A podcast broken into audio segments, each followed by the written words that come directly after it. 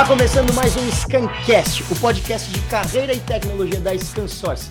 Eu sou Alberto Viçoso e hoje, gente, eu vou bater um papo com um artista queridíssimo, um cara assim, ó, que é um coração ambulante. Ele é sucesso absoluto no teatro musical brasileiro, apresentador de televisão e que possui um extenso currículo na área da publicidade com mais de. Gente, peraí, eu preciso puxar ar para falar isso. Ele fez mais de 3 mil comerciais. Você sabe o que é 3 mil? Você sabe o que é 3 mil? 3 mil. Gente, é muita coisa. 3 mil comerciais na carreira, isso é demais. Ele já recebeu diversos prêmios no teatro e fez muito sucesso vivendo Ney Mato Grosso no musical da Rita Lee e vivendo Roberto Bolanhos no musical do Chaves, entre outras coisas, é claro. Com uma carreira muito conhecida por todos nós brasileiros, ele vai nos contar como é viver os altos e baixos de uma carreira. Claro, poderemos, como sempre, pegar algumas dicas para saber o que a gente pode fazer com as nossas próprias carreiras, não é verdade? Vamos aqui aprender com ele. Seja muito bem-vindo, Fabiano Augusto. Aí, Alberto. Pô, obrigado aí pelo convite. Imagina, a gente tá Pô. feliz que você aceitou e tá aqui com a gente, cara. Pô, vou, eu vou colar essa apresentação para colocar no meu currículo, hein? Por LinkedIn, assim. tá ótima, pô. Ver se eu consigo vender melhor meu peixe. Consegue, incrível. Gente, o Scancast de hoje, ele é oferecido pela Zebra Technologies. Zebra maravilhosa não conhece os produtos da Zebra? Tá vacilando. Vai atrás, procura lá, joga no Google que tem tudo. Bom, e claro, né, vocês ao final do programa, se ficar alguma dúvida do bate-papo, manda pra gente no e-mail scancast.scansource.com que faremos o máximo para respondê-los. Entraremos em contato. Muito bem. Sem mais enrolação, Fabiano, cara, conta pra gente como que você começou na profissão de artista. Como ah, que você chegou nesse mundo? Não sei, assim, porque eu já nasci sabendo que era isso que eu fazia da minha vida muito louco, assim. Eu já tinha um olho, um olhar para arte mesmo. Sabia que eu ia para arte. Legal. Meus pais fizeram tudo para eu, eu desistir. tudo, tudo, tudo, tudo, tudo, tudo. E fui até estudar outras coisas. Quando eu, eu terminei o terceiro colegial, eu fui fazer publicidade, depois fui fazer rádio e TV.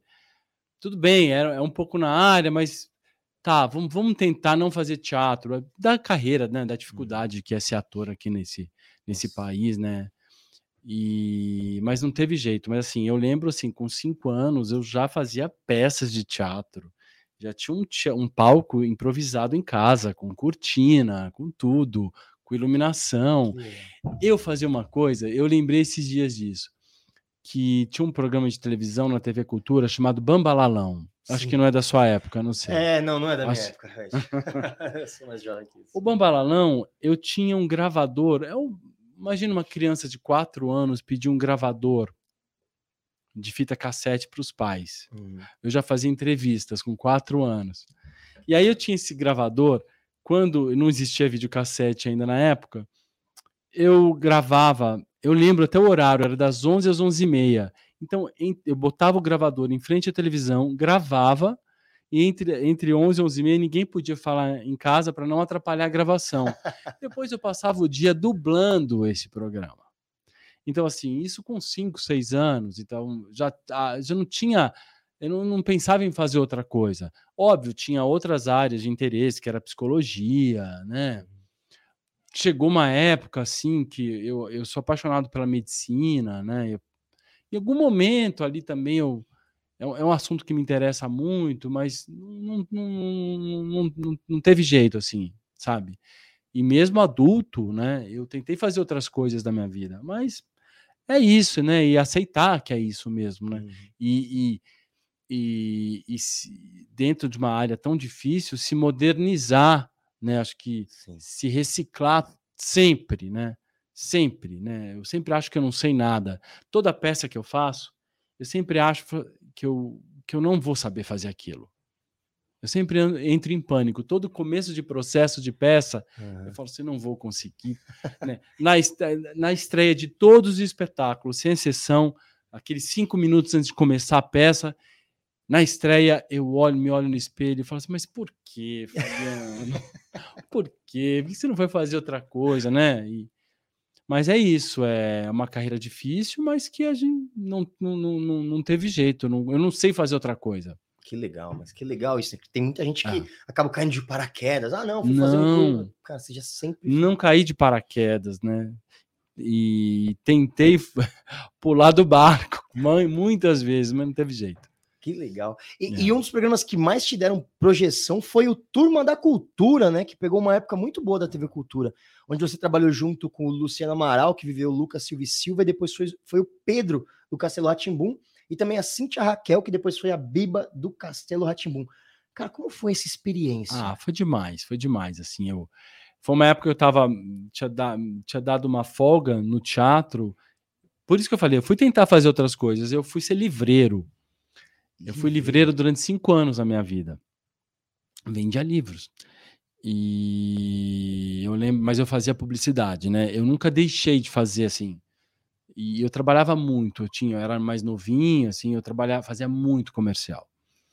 E aí eu fui, eu fazia rádio e TV. Hum. Depois eu vou chegar mais para frente no Bolanhos, acho que você vai me perguntar do Sim. Depois eu vou chegar aí. E eu fui, eu fazia rádio e TV, fui levar um currículo na TV Cultura para fazer estágio de rádio e TV. Mas trabalhava, era livreiro e fazia muita publicidade. Aí passou uma produtora assim de, de elenco na minha frente, assim, eu tava no RH da TV Cultura, nem sei o que ela tava fazendo lá. Ela olhou para mim e falou assim: "Vem cá, você é ator, não é?" Eu falei assim: "Sou". Ela falou assim: "Nossa, você faz bastante publicidade, né?" Eu falei assim: "Faço, faço bastante". O que você está fazendo aqui? Ah, eu vim deixar meu currículo para. Eu quero fazer um estágio em, em rádio e TV. E todo radialista sonha em fazer um estágio na TV Cultura, que é uma grande escola, né? Assim, na época era, não sei como é hoje. Aí ela falou assim: você não quer fazer um teste agora? A gente está precisando de um apresentador para um programa. Eu. Não, mas eu, eu vim deixar, eu quero ser, eu quero fazer estágio, quero trabalhar atrás das câmeras, querendo negar, não vou, vou, vou para uma outra área, dessa vez eu vou conseguir pular do barco. Aí eu, no final eu fiz o teste e me aprovaram. Então eu caí de, de paraquedas, aí sim eu caí de paraquedas. E aí tive a sorte de ter colegas como a Cíntia, como o Luciano. Quem trabalhou comigo também foi a Mariana Elizabeth, que, hoje é uma das grandes versionistas dos musicais, os grandes musicais aqui no Brasil e da Disney. E a, a Mariana também fazia o programa com a gente. E mas o Luciano e a Cíntia, que já tinham uma bagagem na televisão, né? eh, me ensinaram tudo, Alberto. Que legal. Assim, foram companheiros que me ensinavam tudo. Imagina assim, uma pessoa que nunca tinha feito televisão, em um mês está apresentando um programa ao vivo, né? Sem nunca ter tido um contato na com a câmera, a não ser pela publicidade. Uhum. E foi maravilhoso. No começo, eu estrei muito mal, assim, sabe? E eu, eu sempre achava que as pessoas iam- que eles iam me mandar embora logo. Mas aí eu fui pegando gosto e a coisa da TV ao vivo é uma é uma adrenalina inexplicável, assim. É, é viciante. A gente ficou três anos ao vivo lá e quando tinha férias, era, era, eu tinha crise de abstinência de televisão. Uhum. Eu gostei realmente daquilo. E eu me joguei mesmo ali. Aí, é óbvio, já não era mais livreiro. É...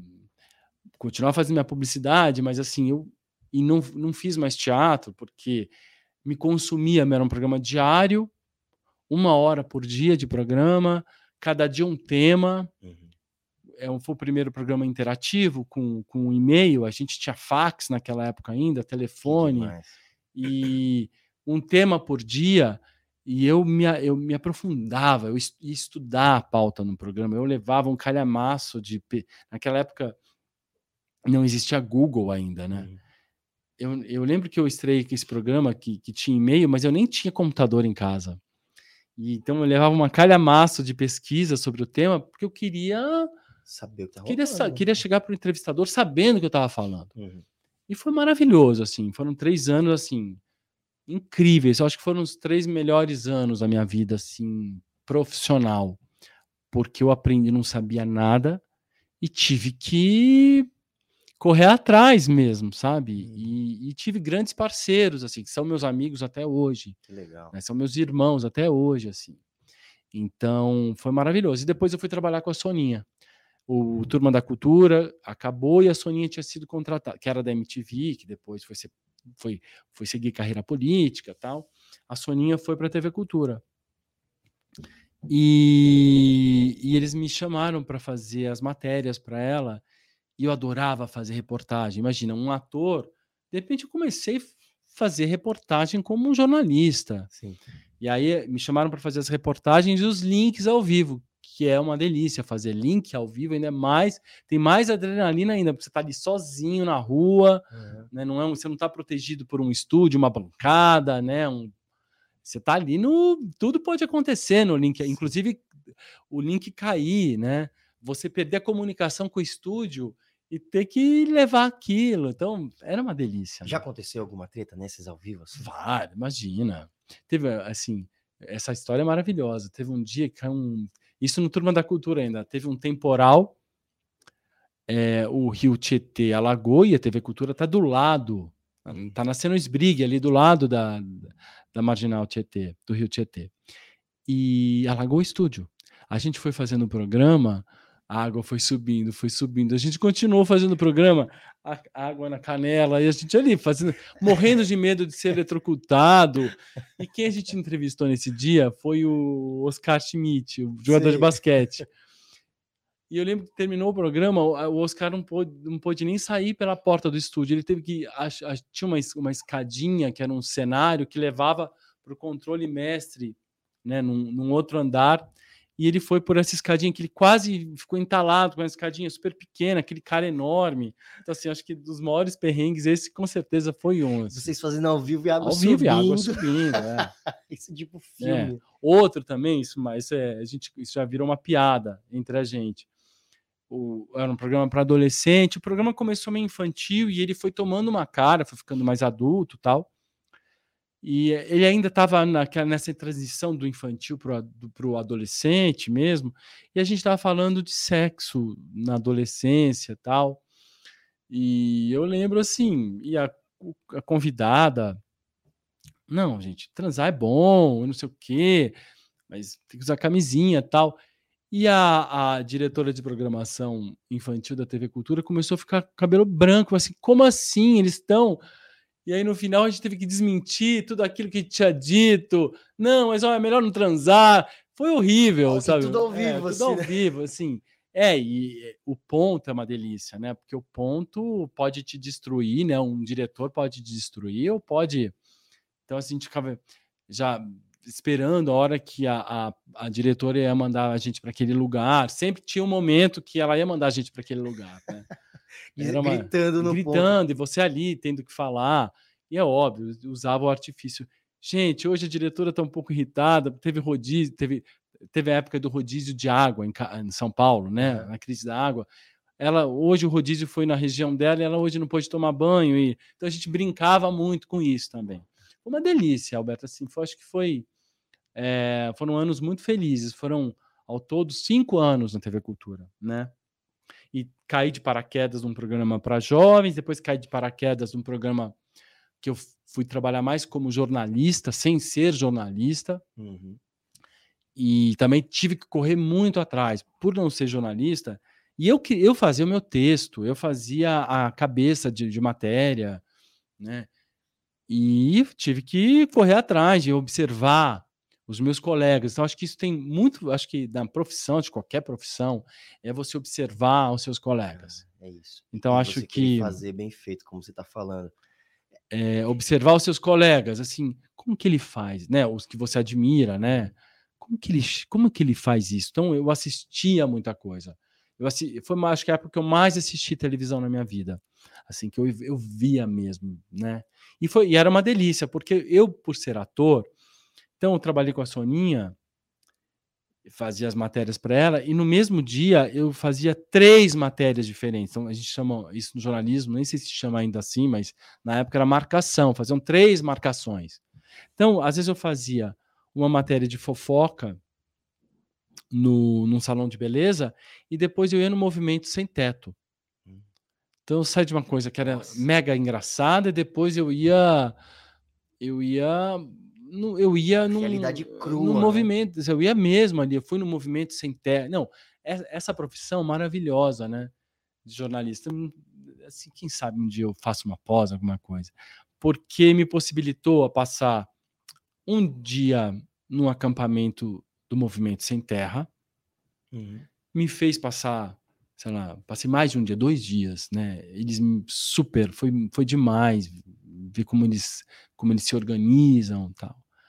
É, depois eu passei um dia no Movimento Sem Teto ali, vivendo a vida deles, comendo a comida deles, é, como eles tomam, como eles né, quando eles eles, eles eles tomam aquele prédio, né, uhum. que está ali vazio, é, ocioso, e como eles dividem a, os cômodos, como eles se organizam, como eles fazem comida, como eles tomam banho, né? Assim, como as, como as famílias ali. É, é demais, assim, é, foi demais. Assim, de, né, me possibilitou fazer uma matéria de quanto custa para morrer. Então eu fazia, eu experimentava os caixões, eu ia experimentar os caixões. Esse eu gosto, isso combina, isso combina com, então, sabe, coisas assim. Então era bom que eu oscilava, eu ia do, do de uma coisa mais séria, eu ia para uma coisa mais engraçada. Então foi demais também, foi uma super experiência assim. E depois, logo depois, eu caí em Casas Bahia, né? Que aí eu também caí lá. de paraquedas. A gente já vai chegar lá que também, pô, é, é marcante na sua carreira, né? É. E, e, eu acho muito interessante. É, eu, antes disso, porque assim, você tem uma carreira incrível no teatro, que eu acho maravilhosa, e você viveu papéis. É, tive muita sorte. E, é. e, e, aí, por exemplo, você viveu vários papéis no teatro, e, e, como dois que eu citei aqui no começo, que foram o Ney Mato Grosso e o Bolanhos, né? Qual que é a diferença de interpretar uma pessoa que existe ou que existiu para um personagem ficcional? É... Ah, então, vamos dizer assim, o ficcional é ótimo, né? Porque você não vai ter nem eh, no Bolanhos, tinha, a gente brinca que tinha as viúvas do Bolanhos, né? As viúvas do Bolanhos são os fãs de Chaves, né? Tipo, uma, uma expectativa e uma cobrança em você, porque o Bolanhos é adorado aqui no Brasil. Nossa. Ele é adorado, ele é um gênio, assim. Eu, não, eu conhecia muito pouco do Bolanhos. Tive que correr atrás também. E né, eu fiz o Ney. Opa, minha máscara caiu. Não... a gente usa máscara, a gente foi testado. É bom estamos testados, estamos, vacinados, estamos sem máscara é. porque estamos, fomos testados. É, o, eu fiz o Ney, que é um, né, um cantor que está aí nativa, com 80 anos, gravando maravilhosamente, cantando maravilhosamente Fazendo bem. show segurando. Um dos maiores artistas, a gente fala, né? Ele é o nosso Mick Jagger mesmo, né? É verdade.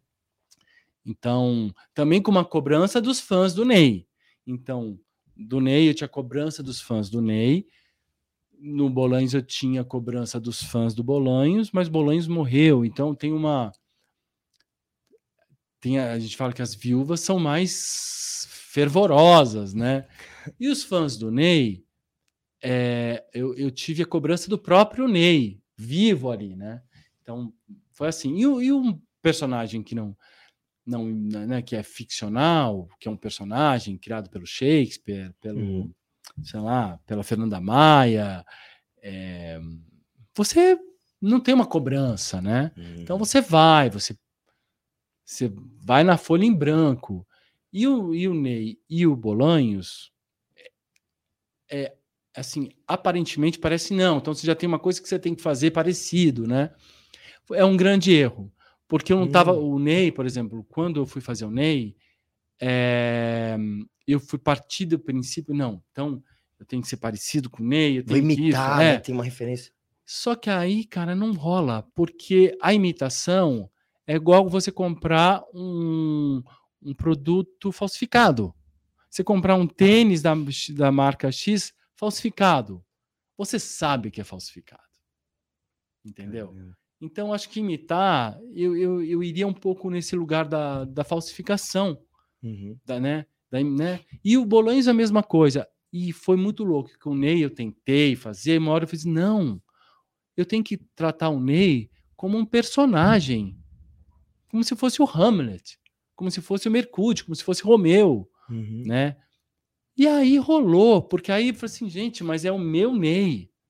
Então, com o Ney, tanto com Bolanhos, foi, no final o processo foi muito parecido. Quando eu eu me livrei dessa cobrança de ser parecido, eu, eu tanto um quanto o outro, eu trato. O que, que, me, o que, que eu olho para o Ney e meu olho brilha?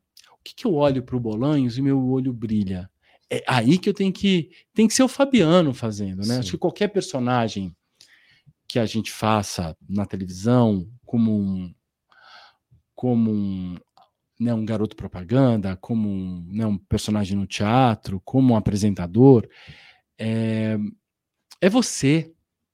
É a sua leitura do mundo. É, né? do mundo. Uhum. Bom, primeiro o teu registro vocal, é a tua forma de ver o mundo, é a sua forma de pensar, é a tua criatividade, é o seu corpo.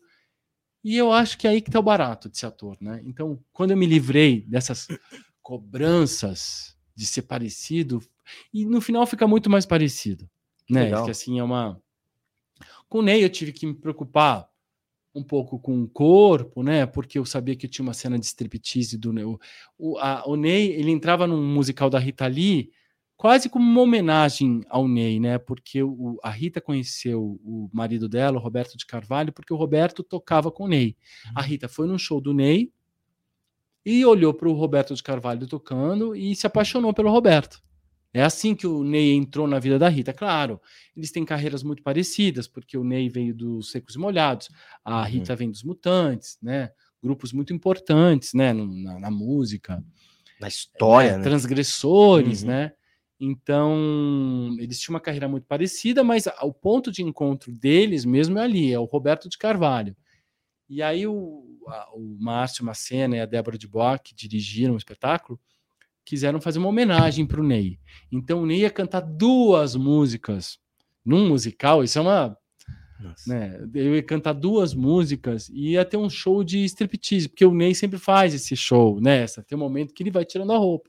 Eu falei, bom, gente, se é para tirar a roupa, vamos tirar direito. Né? Vamos fazer direito. Então fui, emagreci 10 quilos, 10. né? Foi. E aí rolou, tipo.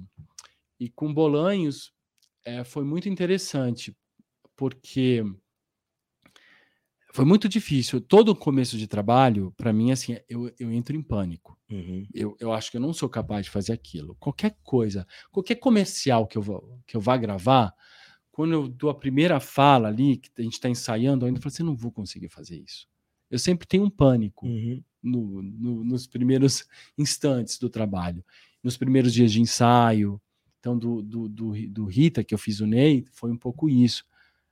É com Bolanhos muito. Bolanhos foi assim, eu fiquei muito apavorado, porque eu tinha medo dos fãs de Chaves.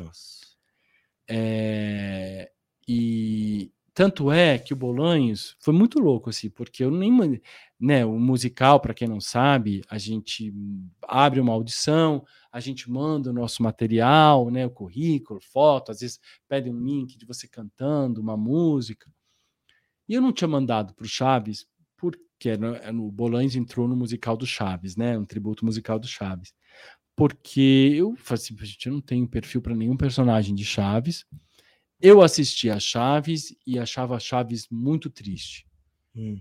Muito, ficava porque eu morava do lado de um de um cortiço e sabia que eu sabia que a realidade da realidade das pessoas que moravam ali achava, ficava deprimido com Chaves. Já Chapolin não, achava o máximo. Sim. Aquela coisa dos personagens, cada dia eles estão fazendo um personagem diferente e tal. Nessa esse rodízio que eles faziam, que um dia o Kiko era o imperador, no outro dia o cara que fazia o Kiko era o mendigo. Sim. Essa coisa, né? E e não, aí eu fui num, tá, estava num casamento em Buenos Aires. Maravilhoso. Bêbado. no final da festa. É... Eu acho que essa é a melhor forma de se começar uma história. Eu estava em um casamento em Buenos Aires, bêbado. é. E de uma amiga, e que o Zé Henrique. Maravilhoso, Zé Henrique. É, Zé Henrique, que é um diretor aqui de São Paulo, maravilhoso. É amigo da Bruna, estava nesse casamento. E o Zé, aquele lorde, né? Que não, né, não sua, o cabelo não, não sai do lugar, né? Tipo, um lorde, um cara elegante e eu ali, já bebo, já sem gravata, já assim, suado, um casamento que durou oito, uma festa que durou oito horas. Já era, sei lá, tava no final da festa, que, sabe aquele final da festa, todo mundo bêbado. Para onde que a gente vai agora? Porque Sim. os donos do buffet estavam fechando o, o, lá o lugar e o Zé ali Impecável. impecável. Tô saindo assim, o Zé foi, chegou para assim, Fabiano, você mandou material pro Chaves? Ele falou assim, Zé, mas não tem personagem para mim. Ele falou assim, tem. Tem o Bolanhos. Eu queria muito que você fizesse teste. Só que o teste é amanhã. E eu tava em Buenos Aires, eu ia voltar mesmo. Mas assim, desculpem a palavra, mas gente estava cagado, assim, a voz já tinha ido pro saco.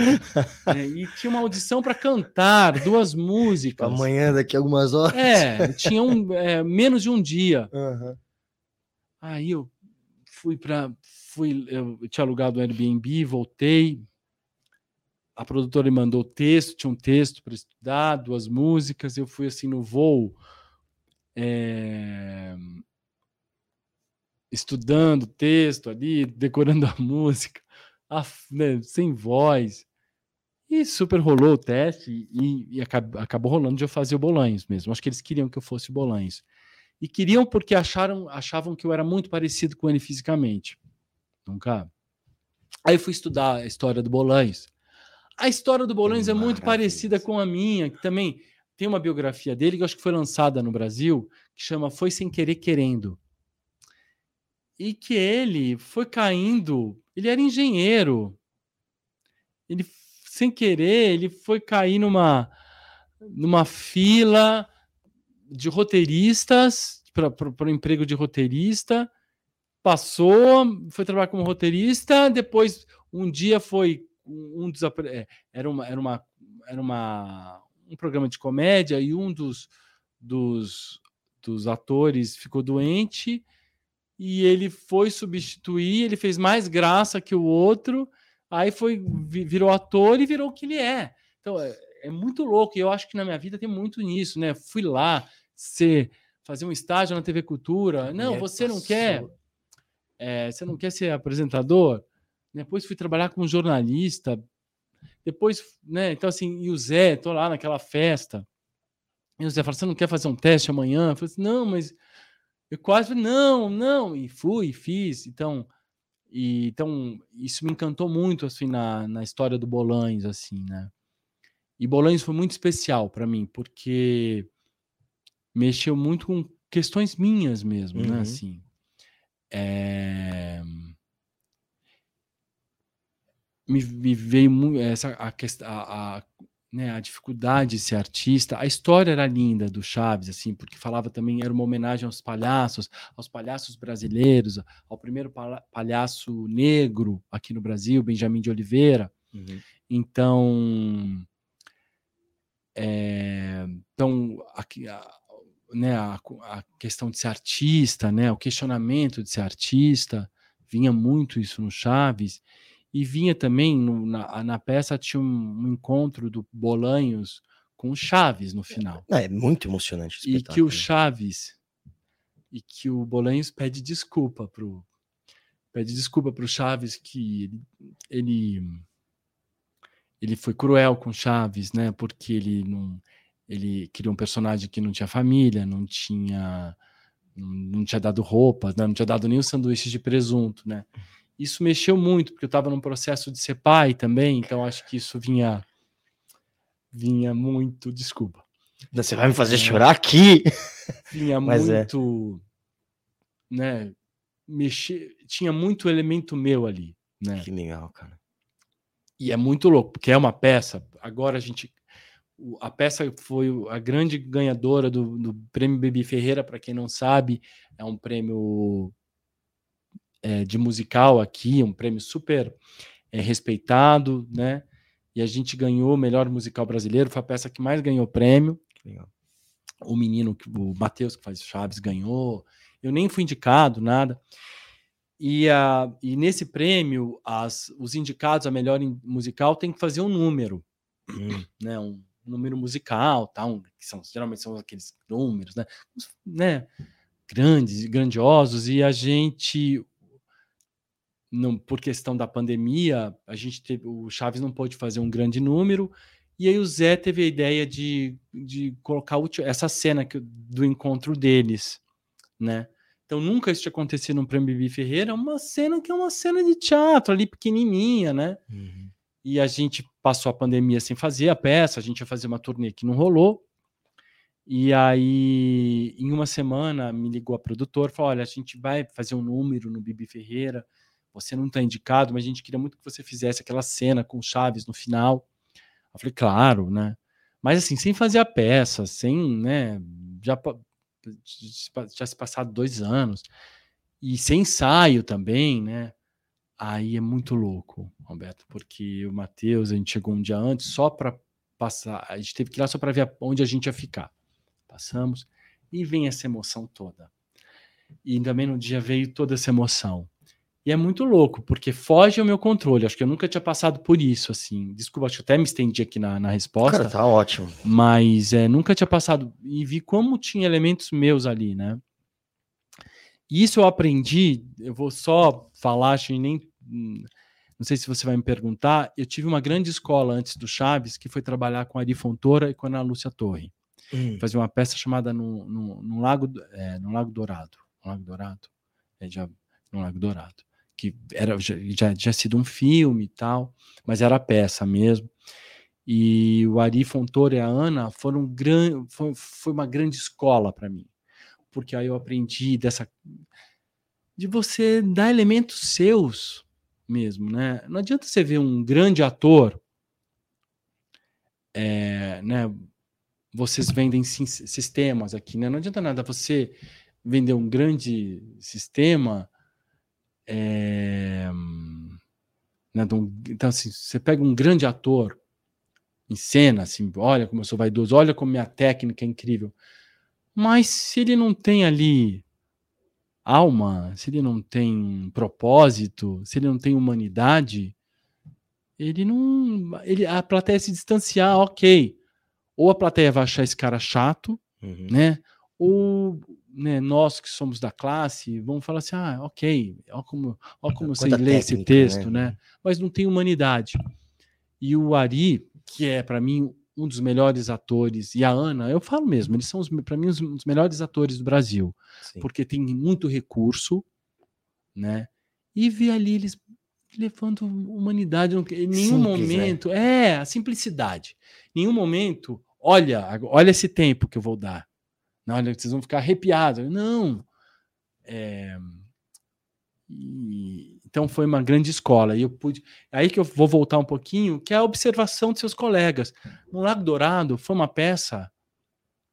Quem não é, não é da, da, da, do meio, assim, na maioria das peças você faz a sua cena, depois você vai voltar depois de 20 minutos, você vai para o camarim, vai ler um pouco, aí volta e faz a sua cena. No Lago Dourado, isso não acontecia. Eu ficava na coxia assistindo, assistindo todo o espetáculo. Não só o Ari Ana, mas o Garoli, que também fazia, os meus outros colegas, a Tati de Marca, o Lucas Ábido, é... e aprendendo com eles. Mas o Ari e a Ana, grandes atores, também ficavam assistindo, sabe? E essa observação mesmo, né? E eu acho também para você criar um sistema, você cria um sistema depois de uma, uma observ você observou ali uma falta, você uma observou uma necessidade, opa, vamos vamos transpor isso numa num sistema, né? Numa e vamos transpor isso numa emoção, né?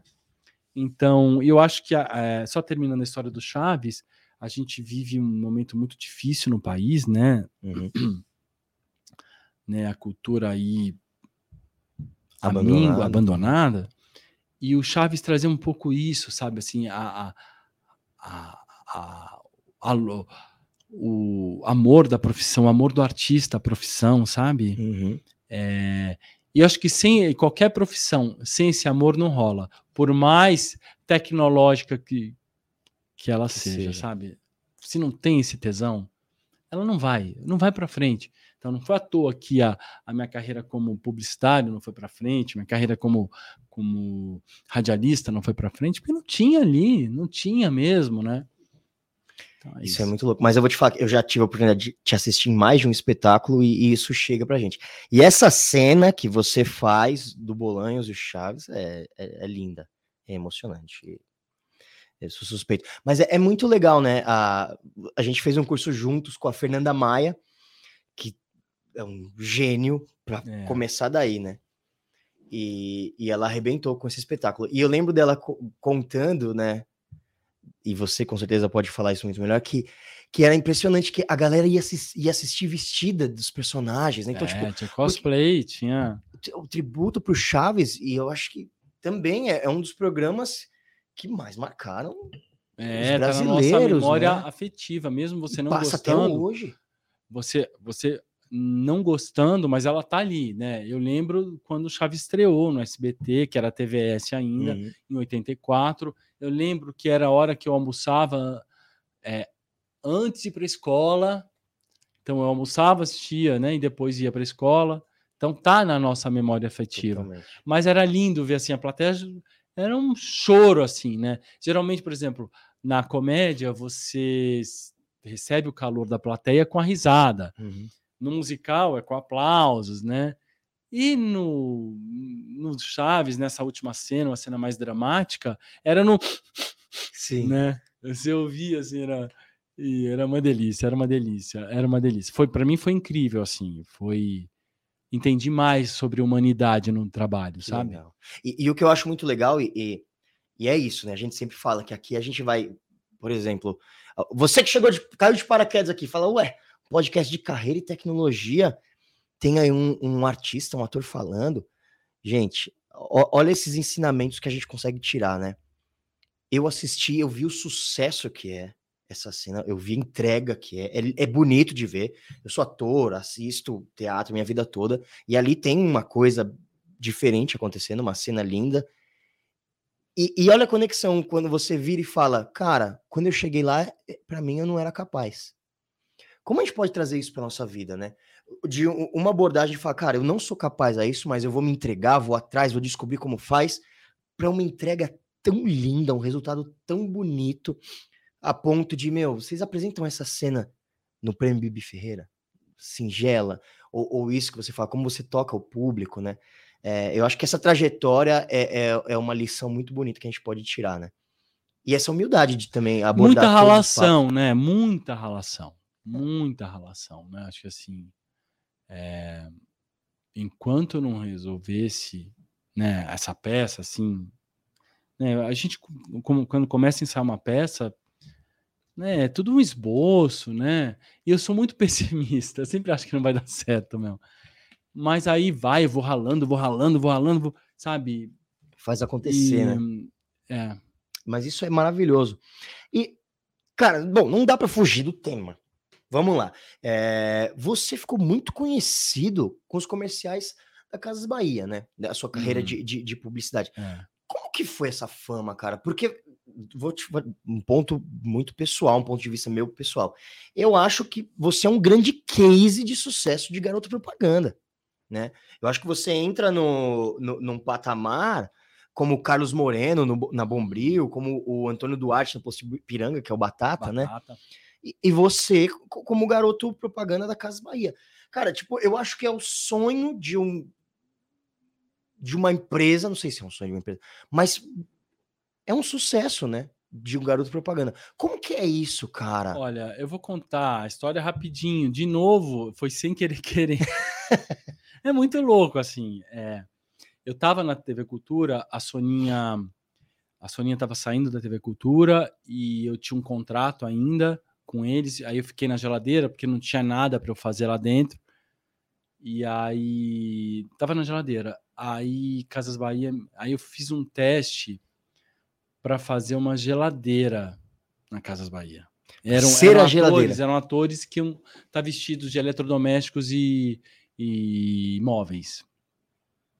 Aí eu fiz, fiz porque eu falei assim, é, o, o, o, eles não iam renovar meu contrato. Eu falei assim, bom, então preciso voltar a fazer publicidade, ganhar dinheiro, né? Porque agora.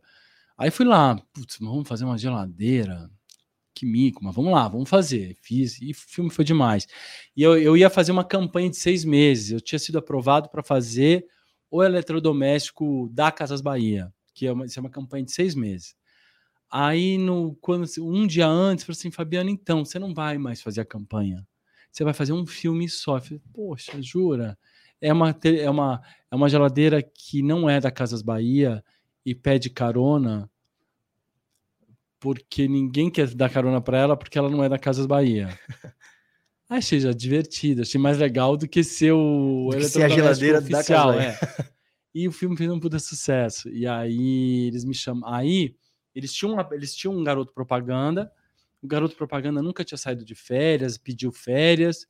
Eles deram e depois eles precisavam entrar com um filme um filme assim urgente assim. urgente assim. um filme de três minutos no carnaval aí me chamaram para fazer um teste porque lembraram Aí eu falei assim: ah, eu não quero fazer. Aí eu fiz tudo para não fazer. Eu falei: não, isso aqui quer que tá chovendo, não sei o que, não, mas vem, não sei o que lá. Aí eu fui de chinelo, nunca vou esquecer, fui de chinelo, e que tava com pressa, eu queria ir no cinema. Aí eu cheguei lá para fazer o TP, porque como era um filme de três minutos, o TP quebrou, e estavam assim, todos os atores, assim, grandes atores ali para fazer, porque todo mundo queria fazer o apresentador mesmo, tal, e eu não querendo fazer. Aí o TP, a fila lá não andava porque o TP não funcionava. Aí eu metido, né? Eu vinha do, da TV ao vivo, que você tinha que decorar, você tinha que receber um roteiro de uma pá, hora. Pá, pá, em 10 minutos você tinha aquele roteiro de uma hora na sua cabeça. Uhum. Aí eu fiz assim, mas vem cá, tem que decorar isso? Eu não posso fazer do meu jeito? super metido. Com pressa para ir no cinema. Aí, é, na verdade é isso, eu não queria muito. Aí a diretora me achou super snob, eu falei assim: "Você consegue?" Eu falei: "Sim". Aí fiz. Aí metido, né? Eu fiz assim: "Agora eu posso fazer". Foi uma das únicas vezes que a timidez não me atrapalhou. Posso fazer agora eu uso óculos, agora eu posso fazer uma versão com óculos? Fiz uma versão com óculos, tirei uma onda. Aí eu fiz, né? E, a, mas assim, morrendo de medo, mas será que é isso? Eu né, tô saindo da TV Cultura, não quero fazer varejo, não é a minha. E isso, todos os produtores de elenco falaram assim: Fabiano, não é a sua cara, não sei o quê. Aí eu, eu lembro desse dia, do primeiro dia de gravação, era só um dia, eu me olhei no espelho, Roberto, eu falei assim: vão, serão muitos anos fazendo isso. Sem. Caiu, assim. Não, sabe, serão muitos anos fazendo isso. Será que é isso que eu quero na minha vida? E foi o que aconteceu. Eles começaram. Eu não tinha um perfil. Só para falar da história do Bolanes, que foi sem querer querendo. Eu, eu tinha na época 20 e poucos anos. Os apresentadores de varejo eram mais velhos, assim, com terno. Eu não era o perfil mesmo. Então eles tinham muita dúvida. Eu passei um ano sem contrato, que eu fazia por obra. Hum. Porque ninguém achava que isso ia rolar, que isso de fato, mas começou a agradar. Então ninguém esperava, nem eu, nem ele, nem, nem a Casa Bahia, nem a, a agência, ninguém esperava. Sabe aquela coisa que dá certo por acidente? Uhum. E foi, foi assim, foi indo, foi indo. Vai, vai, é igual, vai fazendo um puxadinho aqui, vai fazendo um puxadinho ali, vai fazendo. Aí uma hora que já estava um ano, aí eles me chamaram e falaram assim: bom, a gente quer fazer um, um contrato com vocês. Mas foi muito difícil no começo ter que dar preço, né? Assim, eu me sentia muito. Mas eu tava precisando de dinheiro e, e não tava mais na TV Cultura, tinha aluguel, tinha conta para pagar, tudo. É, e aí eu fui ficando, aí virou assim, né? Aí eu de novo tive que parar de fazer teatro, porque é, você me falou, né? Você ficou impressionado com 3 mil comerciais. Mas pensa que eu fazia, era uma época que eu fazia, o Brasil estava indo muito bem, né? Então as pessoas estavam comprando tudo. Então foi tudo meio por acidente também. Eu dei certo também. Na hora um pouco, certa. Porque a situação do país também estava boa, né? Porque as pessoas estavam comprando tudo, estavam comprando casa, comprando carro, comprando geladeira, comprando móvel. Então eu fui um pouco, eu, eu tive um pouco, eu entrei nessa nessa rabeira também. Uhum. É... E aí eu, a gente fazia, o comercial durava um dia só. E eu fazia 10 comerciais por dia. Eu trabalhava 20 horas por dia. É, tinha semana que eu nem voltava para casa. Eu dormia no motel do lado do estúdio. Muitas vezes aconteceu. De trabalhar 20 horas, de trabalhar 72 horas. Foi aí que eu parei de fazer teatro, porque eu fazia uma peça no SESI, fazia Romeu e Julieta. Então eu saía da peça, ia para o estúdio. Passava à tarde, porque a peça era tarde, eu passava a noite, passava outro dia e já ia direto para o teatro. No terceiro dia dessa loucura, eu lutava, fazia o, Mercúcio e eu lutava a esgrima. Tem aquela cena que o Mercúcio é assassinado pelo Teobaldo e eu machuquei meu colega em cena com uma espada. Mas é a, a, perdeu o reflexo, né? Calma, perdeu o reflexo, cansaço. Aí eu fiz, não. Aí eu fui parando as coisas, né? Fui, eu, eu fui parando de fazer as coisas, só fiquei com Casas Bahia, assim, óbvio, né? Eu fiquei, aí eu encarei assim, sabe essas famílias decassegues que vão pro que vão para né, vão para o Japão trabalhar, trabalhar, trabalhar, só trabalhar e depois voltar depois de cinco anos para uhum. ter a uhum. casinha, ter o carro. Foi exatamente nisso que eu pensava. Então eu vou trabalhar, trabalhar, trabalhar, trabalhar, trabalhar. Depois vai me dar uma segurança e eu vou voltar a fazer teatro. Legal. E foi isso, né? Então aí eu parei, eu fiquei cinco anos direto. Aí eu saí porque eu estava muito cansado e já não queria, eu queria voltar a fazer, né? Voltar a fazer teatro. O ator Pode ficar sem fazer novela, pode ficar sem fazer televisão, mas ficar sem fazer teatro, você coloca toda, toda hora que você coloca o seu sapato, todo dia que você vai vestir seu sapato, tem as pedras ali que te avisam: olha, você não está fazendo teatro, você, você não está fazendo teatro, você não está trabalhando. Uhum. Né? Porque o resto parece que você não está trabalhando, mas é o verdade. teatro tem uma coisa do ofício mesmo, né? Da profissão. Aí foi isso. Aí eu parei de fazer Casas Bahia e fui viver minha vida. E eu parei de fazer Casas Bahia porque eu trabalhava 20 horas por dia, eu perdi intimidade comigo mesmo. Um dia eu me olhei no espelho e falei assim, eu não sei que. Foi uma, foi uma, foi uma loucura, já eram quatro da manhã no estúdio, né? Eu me olhei no espelho e falei assim, não sei quem eu sou. Não, foi uma loucura. Isso é uma cena, cena de filme. É... Do David Lynch, sabe? Assim, eu, eu, eu me olhei no espelho, não, não sei quem eu sou. Aí eu fiz assim, não, tem alguma coisa errada. Peraí, né? Aí eu lembro que eu saí desse dia, desci, tá, né, o banheiro ficava em cima, desci, eu avisei todo mundo, gente, eu estou indo embora. As pessoas me olharam, não, com a maior calma do mundo. Não, gente, vocês não estão entendendo. Eu estou indo embora. Mas Fabiano, não. Acabou. Não acabou. Caraca. E fui tipo... embora. Assim, lembra-se um silêncio né, no estúdio e fui embora. Aí eu fiquei. Mas nisso você já estava quantos anos? Cinco. Cinco anos. Aí eu fiquei sete anos fora, que foi maravilhoso, porque aí também eu acho que a, a por mais. Tudo bem, a gente lida com uma, uma carreira que é mais criativa. É aparentemente mais criativa, mas eu também acredito que uma pessoa da área de tecnologia também tem que ser criativo, né? Tem que usar a criatividade. Né? Um cientista ele tem Cara, ele tá ali. Tem que desenrolar, né? Desenrolar. É... E aí eu fiquei nesses sete, eu... nesses sete anos, eu fui fazer coisas muito diferentes na minha vida. Então eu fui. É... Eu fui morar em Nova York, aí não falava uma palavra de inglês. Aí eu falei assim: bom, o que, que eu posso fazer nessa terra que não precise falar inglês fluentemente? Eu fui cantar. Nunca tinha cantado na vida. Aí eu fui entrar numa, uma, numa aula de canto, numa escola de teatro, canto para musical. Aí, cara, começou a rolar. Tipo, é, mas vem cá, não canto tão mal assim. Olha, e as, os professores começaram a falar, não, e um jeito muito diferente de cantar dos americanos, mas que, não, mas isso é muito legal. Aí, uma professora minha me indicou para ser backing vocal de uma. É, morava em Manhattan, no Queens tinha uma gravadora de cúmbia. Cúmbia é, vamos dizer assim, é o estilo musical mais cafona que tem latino. Sim.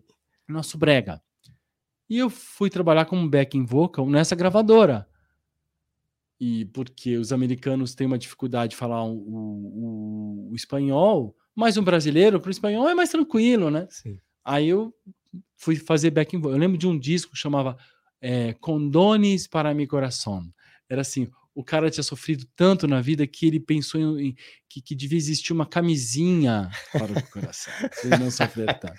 camisinha para o coração, é Você vê o nível das Do músicas. brega, é, né? Não, mas era, e era maravilhoso, porque eu via a instrução em inglês, pensava em português e cantava em espanhol.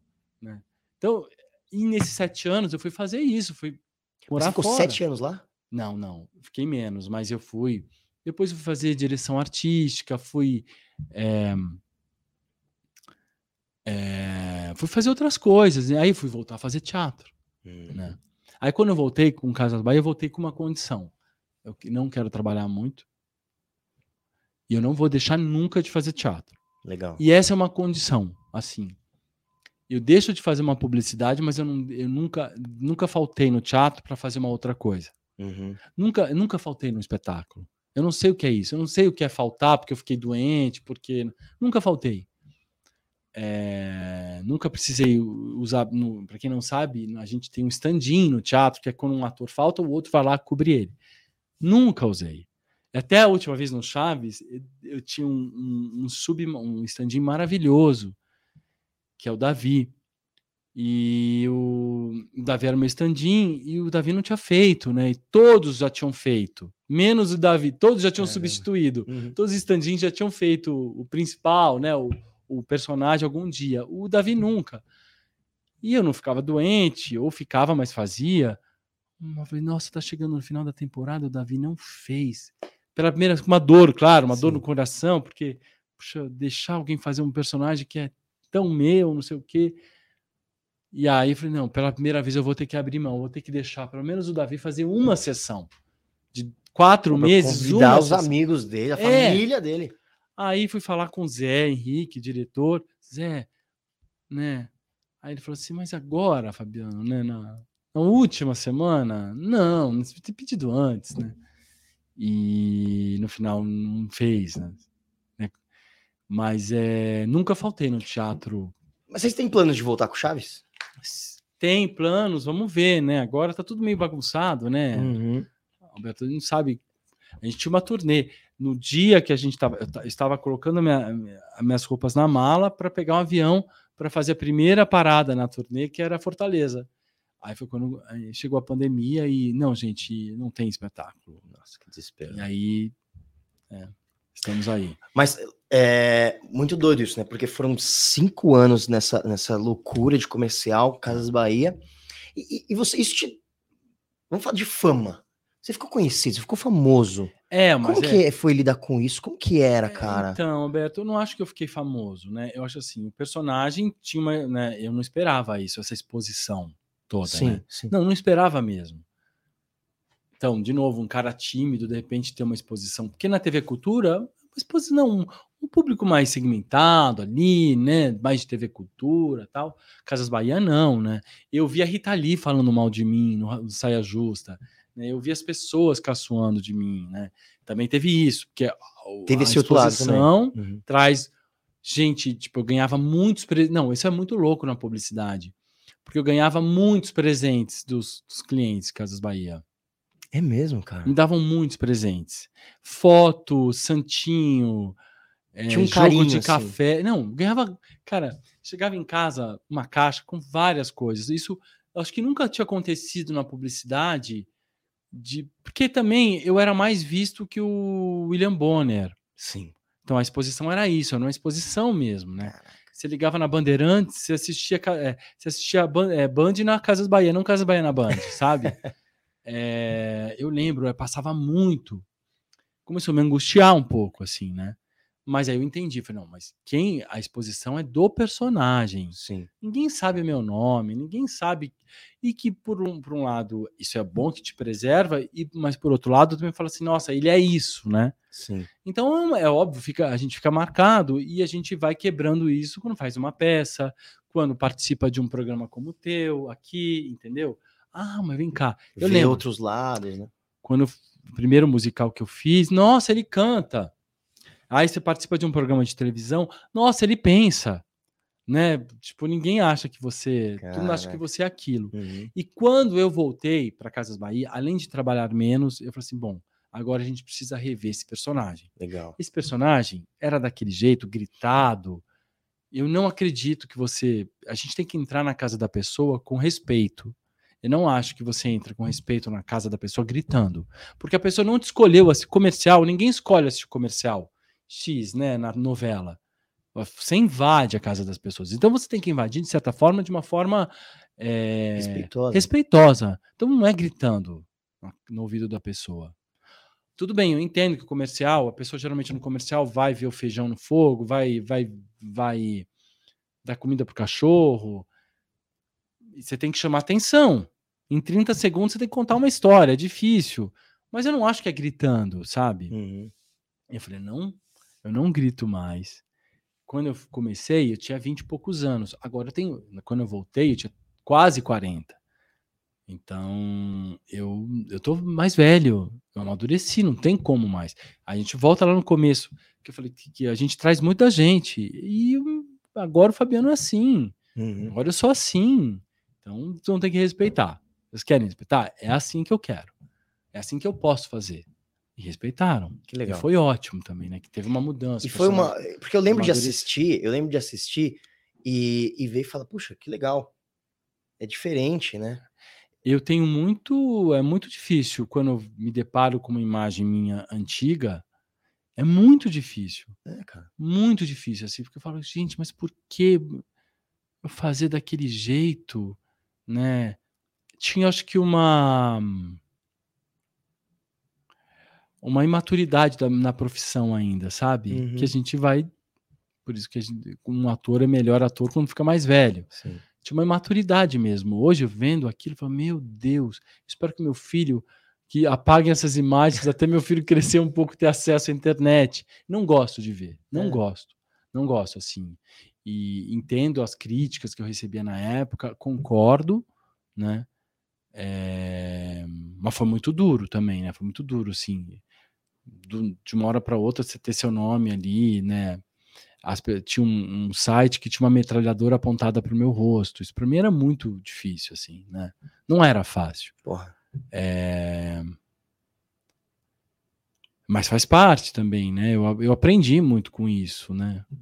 É. Que, que louco isso, né? Porque traz os dois lados, né? E você, de repente, despenca no seu colo, né? A fama, as críticas e tudo. Mas, mas eu acho eu não sei, claro que cada um avalia sempre de um, ponto de vista muito pessoal, né? Você viveu na pele toda, tudo isso, mas talvez porque eu, eu tive a oportunidade de, conhecer, de te conhecer num curso, de assistir outros trabalhos seus, é, eu tenho uma visão diferente. Óbvio, é muito particular minha e não, não significa absolutamente nada.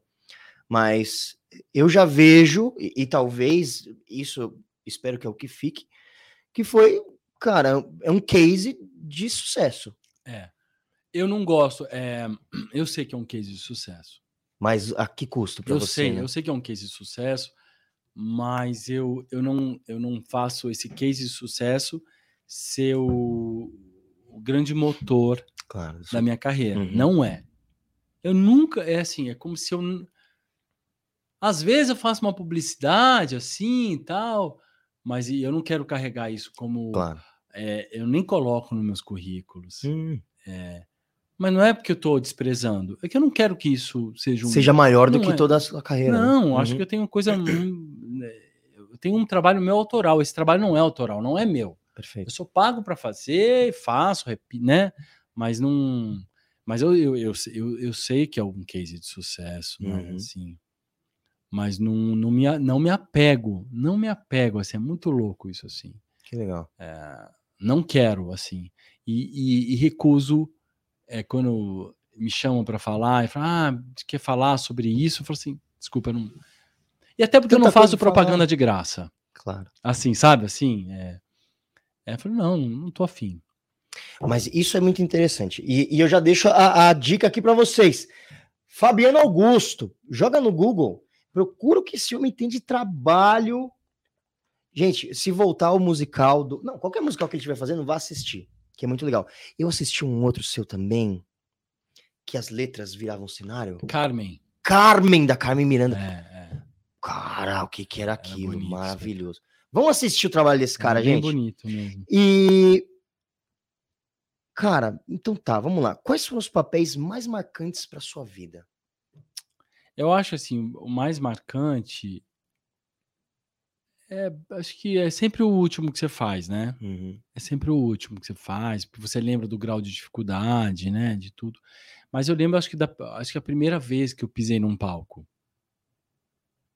Isso para mim é, é marcante. Eu tenho assim, algum, eu tenho alguns momentos, não é um personagem, eu tenho momentos que são marcantes. A primeira vez, sei lá, com, com nove anos que eu subo num palco mesmo, apresen me apresentando. É... Ah, não, eu lembro, não, tem coisa muito engraçada. Eu estudava na mesma escola que o filho do Sócrates, todos os filhos do Sócrates, quando o Sócrates jogava ainda no Corinthians. E Rodrigo, o nome dele. E o Rodrigo, óbvio, por ser filho do Sócrates, era o que era o convidado. Ele sempre fazia tudo na escola, assim, todas as apresentações era o Rodrigo. O Rodrigo odiava. eu era standing do Rodrigo, porque eu já você vê que a, a questão, a coisa do artista já estava em mim, que eu já me preparava, porque eu já sabia que o Rodrigo ia amarelar cedo ou tarde. E eu ia levantar a mão e falar assim: "Eu sei fazer". então eu já estava ligado no que o Rodrigo tava tinha que fazer, porque eu já decorava os papéis dele, o que ele fazia, o que ele apresentava, porque facilmente ia ser eu que ia cobrir ali o Rodrigo. Mas assim, a primeira vez que subi num palco, é, eu fiz uma peça no SED chamada Pirata na Linha, que também foi muito. Foi esses cinco minutos antes da estreia que eu falei: o que, que eu estou fazendo aqui? Né? Fiz o Mercúcio no, no SESI também, Romeu e Julieta, que é um super personagem, Nossa. o Ney, o Bolanhos, né? São presentes para uma é. carreira, né? Isso é, é, assim, eu acho assim, eu tenho presentes, hum, pessoas marcantes que, que também tiveram, né? Denise Fraga fala uma coisa muito legal, que isso que ela quer quando tiver mais velha, assim, ela lembrar dos personagens é, pelo olhar dos companheiros de cena. Que legal. Então, eu fiz aquele personagem, eu lembro como o personagem do meu amigo me olhava. E, cara, isso é muito legal, assim. E eu tenho vários, eu tenho colecionado vários olhares já, sabe, assim, ao longo da minha carreira, assim. Não é tão longa, quer dizer, é, né? Eu comecei com 15, eu tô com 46, já tenho 31 anos de, de, de estrada, né? Então, e eu tenho, assim, eu tenho muitos momentos marcantes. Que legal, mas muita lenha para queimar ainda. É... Bom, Tá uma delícia esse papo. Eu falei que eu falo muito. Não, eu adoro, eu adoro.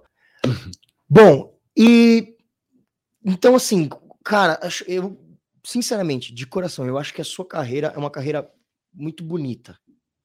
Por tudo assim que você passou, que você construiu.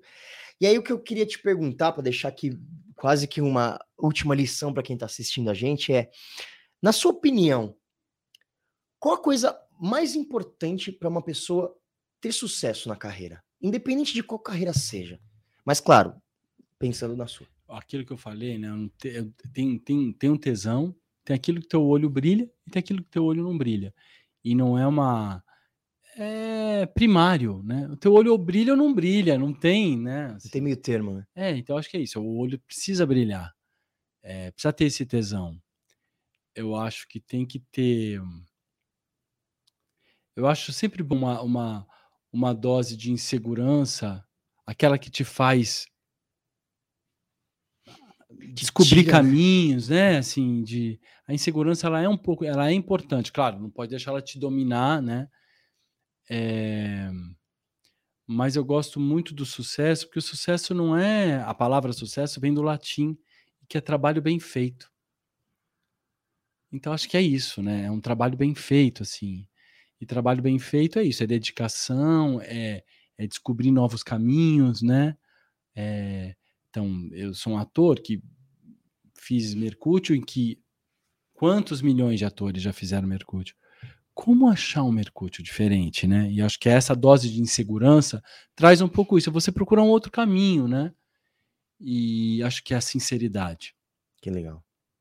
A sinceridade, eu acho que eu ia até falar vestir a camisa de onde você tá, tal, mas é que eu acho que a vestir a camisa é, é tá ligado a, tesão. Uhum. Você tem tesão, você veste a camisa e vai, né? Acabou, assim, ninguém precisa pedir é. para você isso, né?